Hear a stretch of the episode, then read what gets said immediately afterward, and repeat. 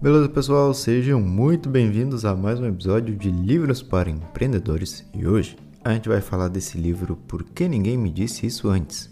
Julie, a autora, é uma psicóloga que decidiu escrever esse livro para compartilhar suas melhores dicas práticas para o mundo. O que, que a gente vai aprender aqui? Bom, a gente vai aprender o que acontece quando a gente está desmotivado, o que fazer nesse momento, como evitar ele, além de falar também sobre a ansiedade, que é muito comentado hoje em dia. O que, que eu achei interessante aqui, o nome do livro, ela disse que deu esse nome porque realmente queria saber o motivo de ninguém nunca ter dito essas coisas para ela antes, já que também, como qualquer pessoa, ela teve seus momentos difíceis. Vamos lá então, quais são as grandes três ideias que eu separei desse livro? Primeiro, ela nos diz que a gente tem mais poder e controle do que a gente acredita. Às vezes, tu se sente mal, desmotivado, cansado e acha que isso simplesmente chegou até ti, quando na verdade não é bem assim que funciona. Tudo aquilo que a gente sente é um resultado do que a gente pensa e faz. Essa informação é muito importante que tu se lembre. Tudo aquilo que a gente sente é um resultado. Não é que simplesmente, ah, me sinto assim e pronto. Não, claro que não. É um resultado de uma sequência de pensamentos ou ações. Mas por que que isso importa? O que que tu ganha sabendo isso? Exatamente, é aí que está o truque. A doutora Julie nos diz para sempre descobrir e entender por que a gente se sente como a gente se sente. Basicamente seria refletir sobre o que foi feito esses dias, ou até mesmo o que eu fiz hoje mais cedo. Se eu acordo pensando de forma negativa, passo o dia inteiro reclamando, chego em casa e fico vendo as redes sociais como a vida dos outros é melhor que a minha, claro que algo ruim tu vai sentir, e motivado tu nunca vai estar desse jeito. E o truque, onde é que tá? O truque está em se dar conta disso. Ah, ok, eu fiz isso e me senti assim. Eu fiz Y e senti Z. E por que, que isso é importante? Porque cada um vai se sentir diferente com seus hábitos. É impossível dizer que tu precisa começar a correr. Claro que não. Isso é algo que eu gosto de fazer. Talvez outros hábitos para ti funcionem melhor. Então esse primeiro passo é muito importante de ser feito sempre. Independente se tu tá motivado ou triste, sempre tem esse momento de, beleza, como eu tô me sentindo? O que que eu fiz para me sentir assim? O que que eu andei pensando para estar tá me sentindo assim? E se tu tornar essa reflexão um hábito, tu vai estar dominando a tua mente e tendo total controle dela. Agora, se tu não fizer isso, o contrário acontece. Tu se sente mal e não sabe por quê. Tu tá desmotivado e não sabe por quê. Aí tu fica feliz e não sabe por quê.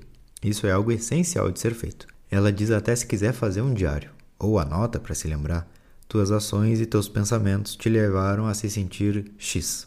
Daí eu mudei essa ação ou eu mudei esse pensamento e senti Y. Assim tu vai conseguir até saber como tu vai estar se sentindo no futuro. Se eu sei que amanhã eu vou correr, ler livros, ter meu tempo no sol, tomar um banho gelado, me divertir com meu trabalho, é claro que eu sei que eu vou estar me sentindo bem. Agora, se eu for fazer coisas que já fiz e me levaram a um sentimento ruim, eu vou estar tá me sentindo daquele jeito de novo, não tem mistério. Tu também pode criar, se quiser, bloqueios do mal. O que, que quer dizer isso? Fiz minha primeira venda e ganhei 100 reais. Tô muito feliz mexendo no celular e vejo que um cara postou que fez uma venda de 3 milhões. Agora eu tô triste, decepcionado. Nesse momento, eu posso me dar conta que, opa, costumo me comparar. Eu costumo me comparar com outras pessoas que eu vejo. Então eu preciso colocar um bloqueio aqui. Paro de seguir todo mundo que eu acredito me trazer esse sentimento de inferioridade. Comi muita porcaria e tô me sentindo sem forças. Guarda essa sensação. Hoje eu caminho no mercado e eu não passo perto dos corredores de comida congelada, de doces, chocolates. É um bloqueio. Eu sei que aquilo não faz com que eu me sinta bem. Então, me sinto mal? Beleza. Por quê? Ah, por causa disso, disso, disso. Beleza. Qual bloqueio eu posso criar para que isso não se repita? Espero que tu tenha entendido essa ideia porque para mim foi muito bacana. Beleza. Próxima parte do livro. Como tomar boas decisões quando se está para baixo. A doutora nos diz que existe um seguinte ciclo negativo. Me sinto mal, tomo decisões ruins. Me sinto pior, tomo decisões piores e por aí vai. Mas então, o que eu quero te dizer, como tomar boas decisões se eu estou me sentindo mal? Tô deitado na cama sem vontade de fazer nada. O mais fácil é pegar um Doritos e ficar vendo Netflix. Se tu tá sem ânimo, o mais fácil é pedir comida e ficar mexendo no celular. Mas tudo isso ela mostra que é um ciclo, porque tu toma decisões fáceis e essas decisões depois te fazem sentir pior. Mas então, como parar isso? Tomando uma única decisão difícil, uma que caminhe no caminho correto. Exercício físico, boa alimentação e por aí vai. mas não é tão fácil como parece. Ela diz então que o que deve ser feito é encontrar esse ponto perfeito de equilíbrio na hora de decidir criar novos hábitos. Gostei de uma academia que fica a 20 minutos da minha casa. Beleza, vamos lá. Suponhamos que um dia tu acorda desmotivado. Tu vai se vestir, pegar o carro e ir até lá? Eu acho difícil. Difícil também de sair correndo da cama para treinar em uma academia do lado da tua casa. Mas a gente tem que achar o meio termo.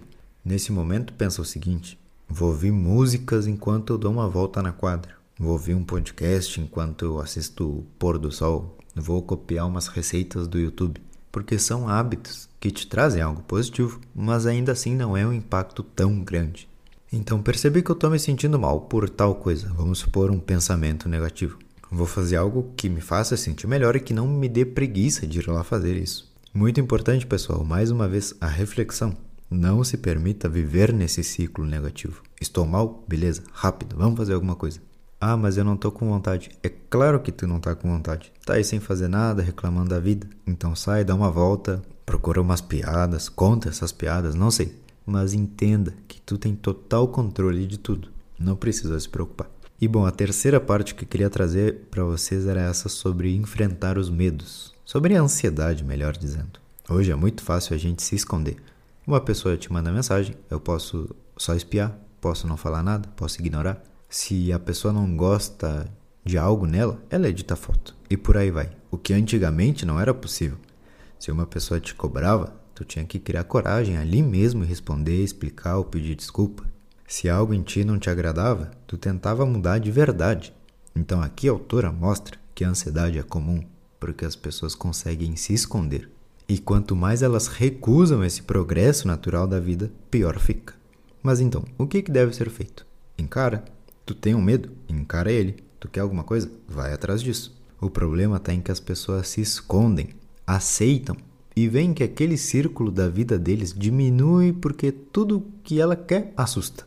O caminho, então, é ir vivendo sem medo de resolver os problemas. Ao invés de ir para o cantinho da sala e aceitar, não, tu tem que se impor e dizer: olha, isso aqui é assim e pronto, eu vou fazer porque eu quero.